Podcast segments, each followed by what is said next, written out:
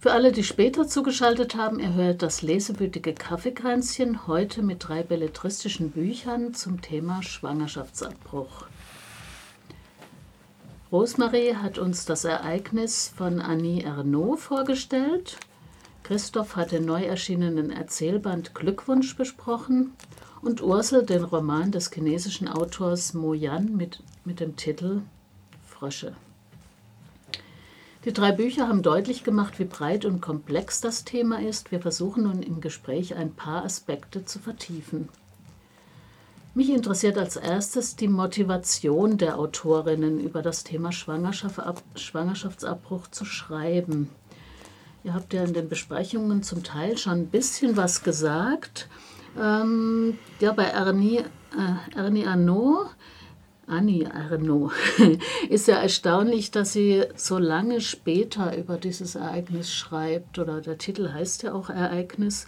Ähm, das sind ja 40 Jahre dazwischen, hast du gesagt. Mhm. Ähm, wie erklärst du dir das oder wie siehst du die, ja, warum denkst du, warum sie so spät dieses Ereignis in ein Buch gefasst hat?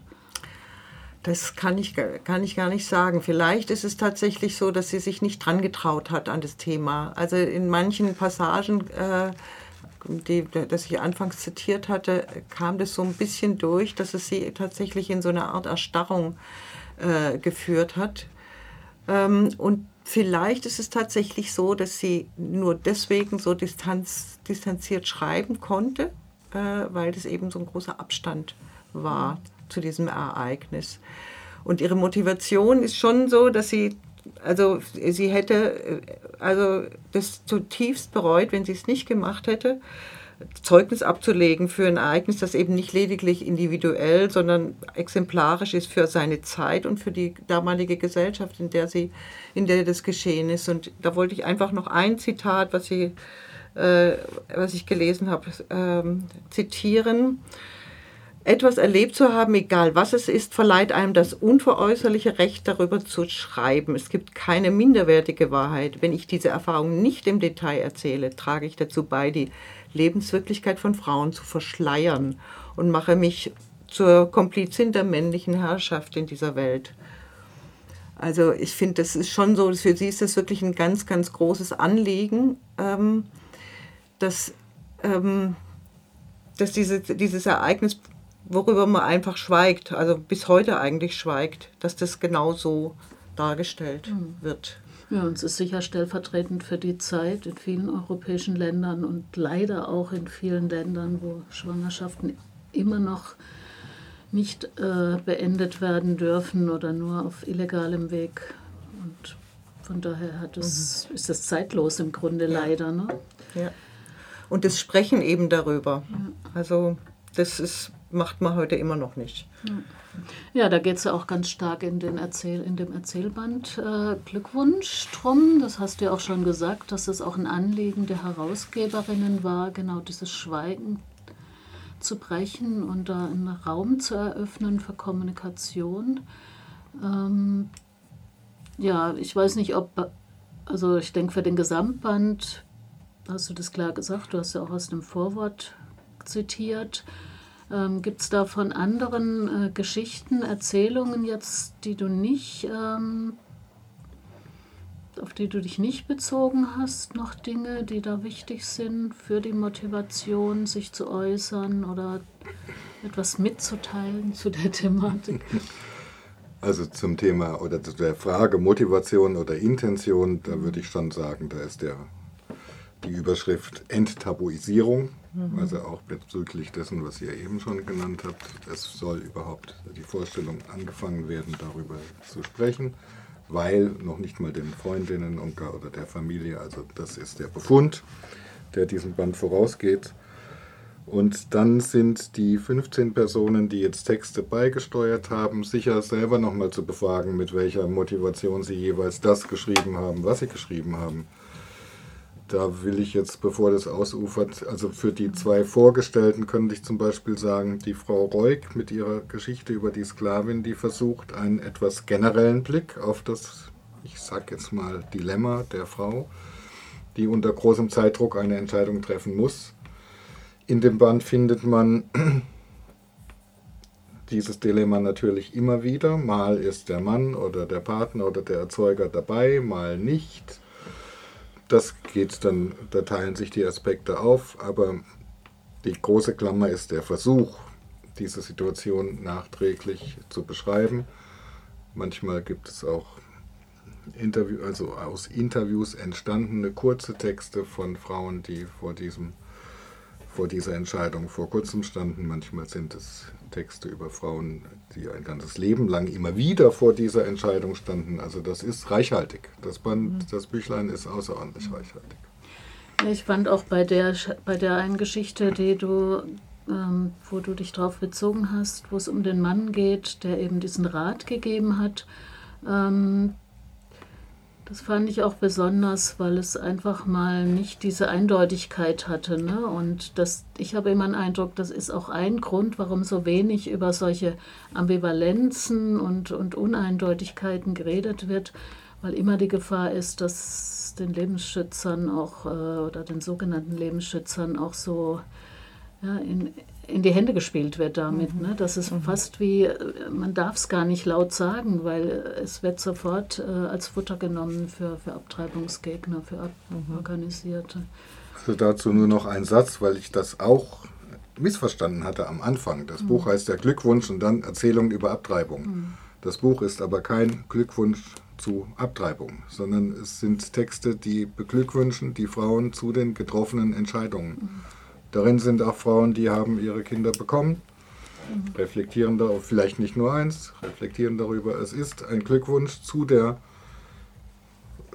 freien Entscheidung, die mhm. Mann oder Frau, Entschuldigung, bräuchte und die so oft verhindert wird. Mhm. Ja, und im doppelten Sinn ja auch der Wunsch, glücklich zu leben und das für sich das Richtige zu entscheiden, ne? steckt ja auch drin in diesem Glückwunsch.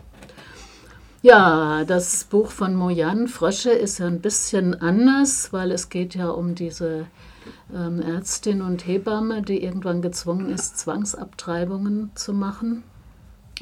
Ist ja auch eine lange Zeit dazwischen, wobei ich gesehen habe, dass die Ein-Kind-Politik ging ja bis 2015 oder so. So lange ist es gar nicht her. Ne? Ähm, ja, wie, wie denkst, warum denkst du, warum jetzt Mojan dieses Buch geschrieben hat?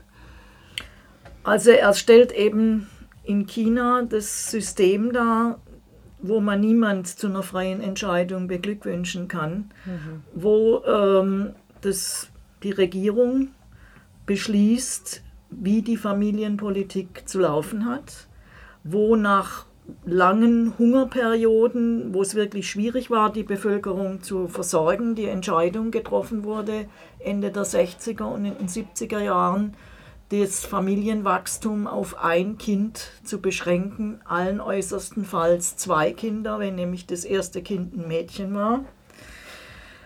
Und äh, dann, als die Wirtschaftssituation besser wurde, ähm, etwa um die 2000er, wurde das etwas gelockert, aber nur so, dass eben die, die genug Geld hatten, die Strafzölle sozusagen für die überzähligen Kinder bezahlen konnten oder gar Leihmütter anheuern konnten.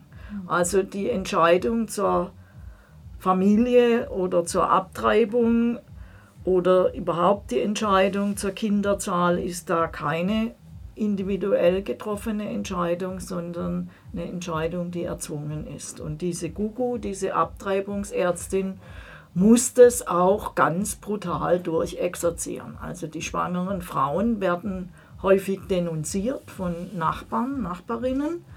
Und dann kommt sie mit ihrem Patrouillenboot aufs Land und verfolgt die über die Flüsse und, äh, und, und kass, also kassiert sie ein und verschleppt sie in, in eine Poliklinik und dort wird die Abtreibung durchgeführt.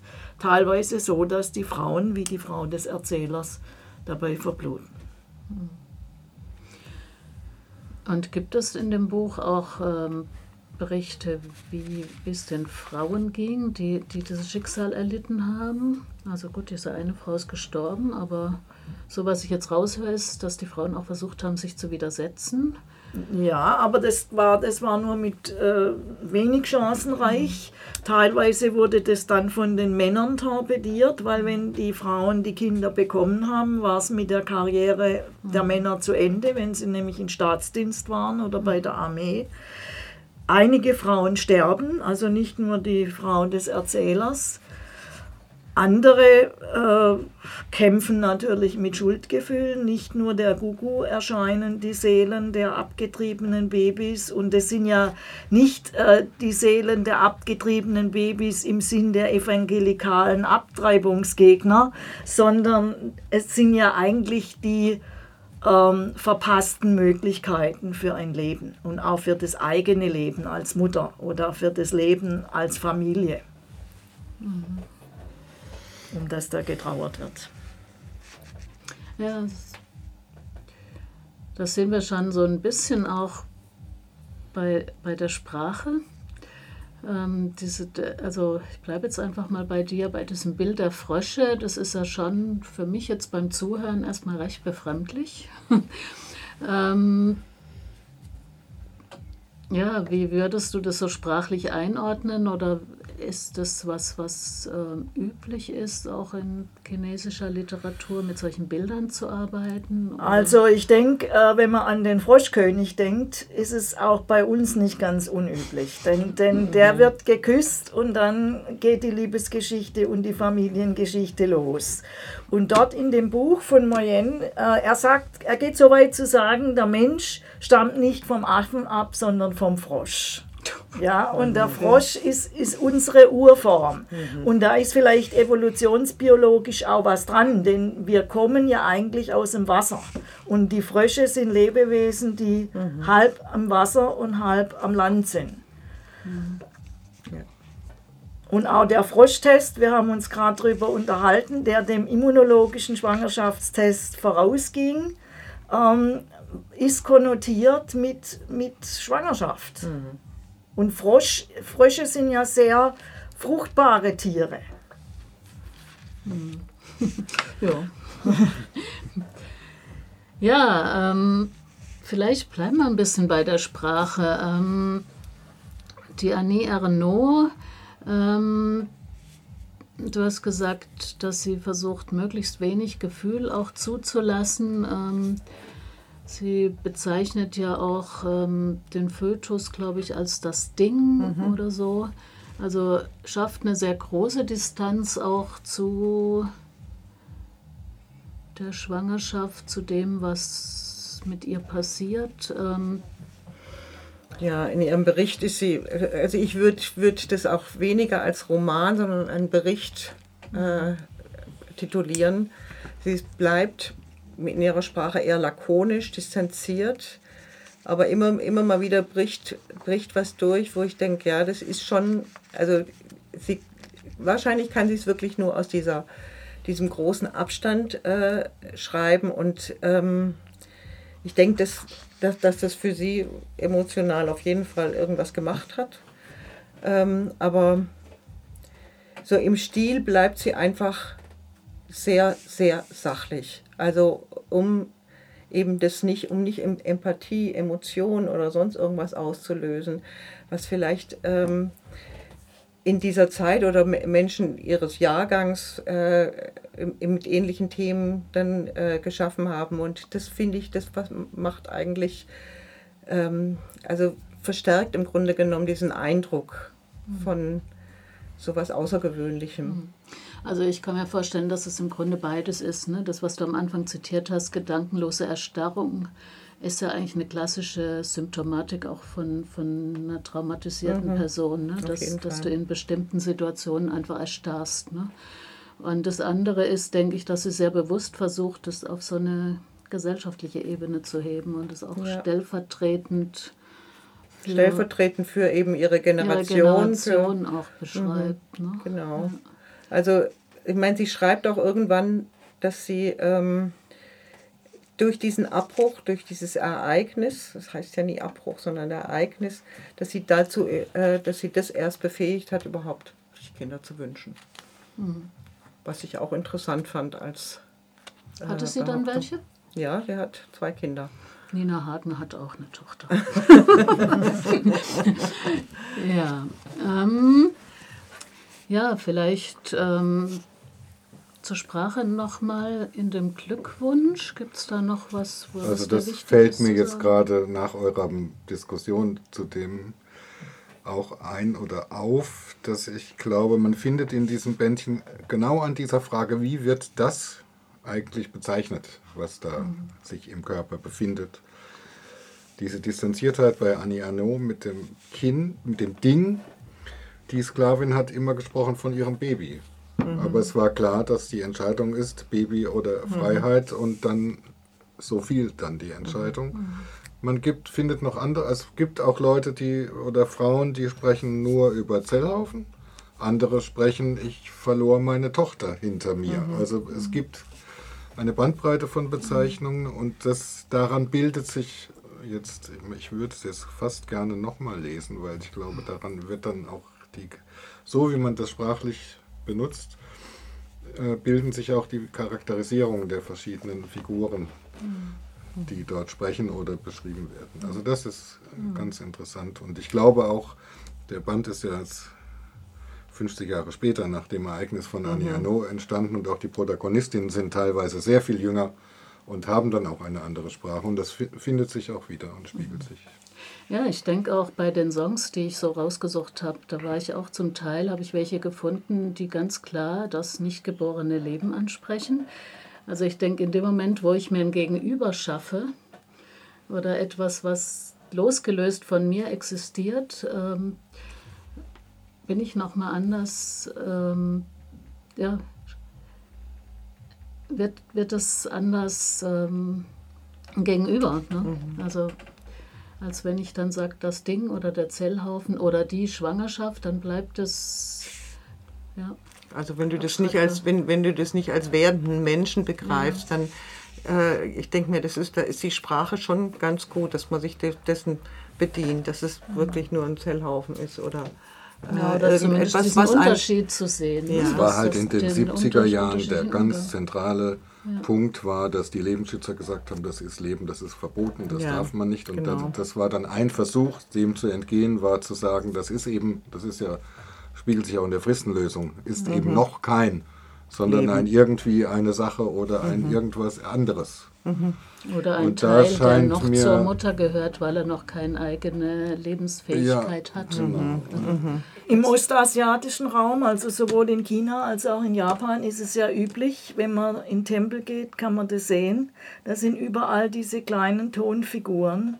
Das sind die Kinder, die nicht leben konnten. Mhm. Also da wird es sozusagen das Gegenüber in der Bildsprache äh, gefunden. Und das finde ich auch eine sehr eindrückliche Sache, weil viele Frauen, die äh, einen Abbruch hatten, äh, sagen ja, sie er erinnern sich ihr ganzes Leben an dieses Kind und es wächst mhm. sozusagen mhm. mit ihnen mit. Ja? Sie stellen mhm. sich vor, jetzt wäre es 20 und jetzt wäre ich wäre es vielleicht selber Mutter oder Vater. Mhm. Ja?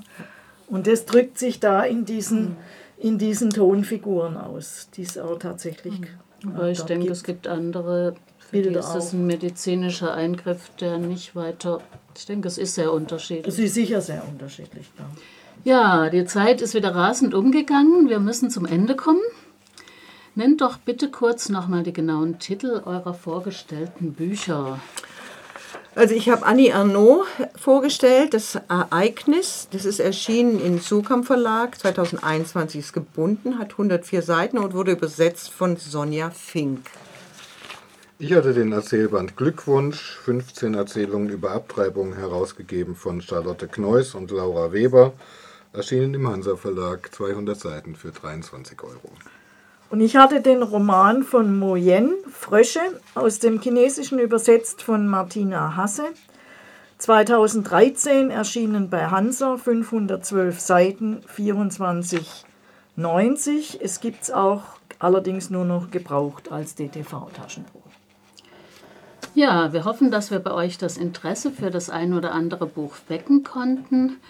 Mit dem lesewürdigen Kaffeekränzchen sind wir am 9. November wieder auf Sendung. Thema wird sein Armut in reichen Ländern.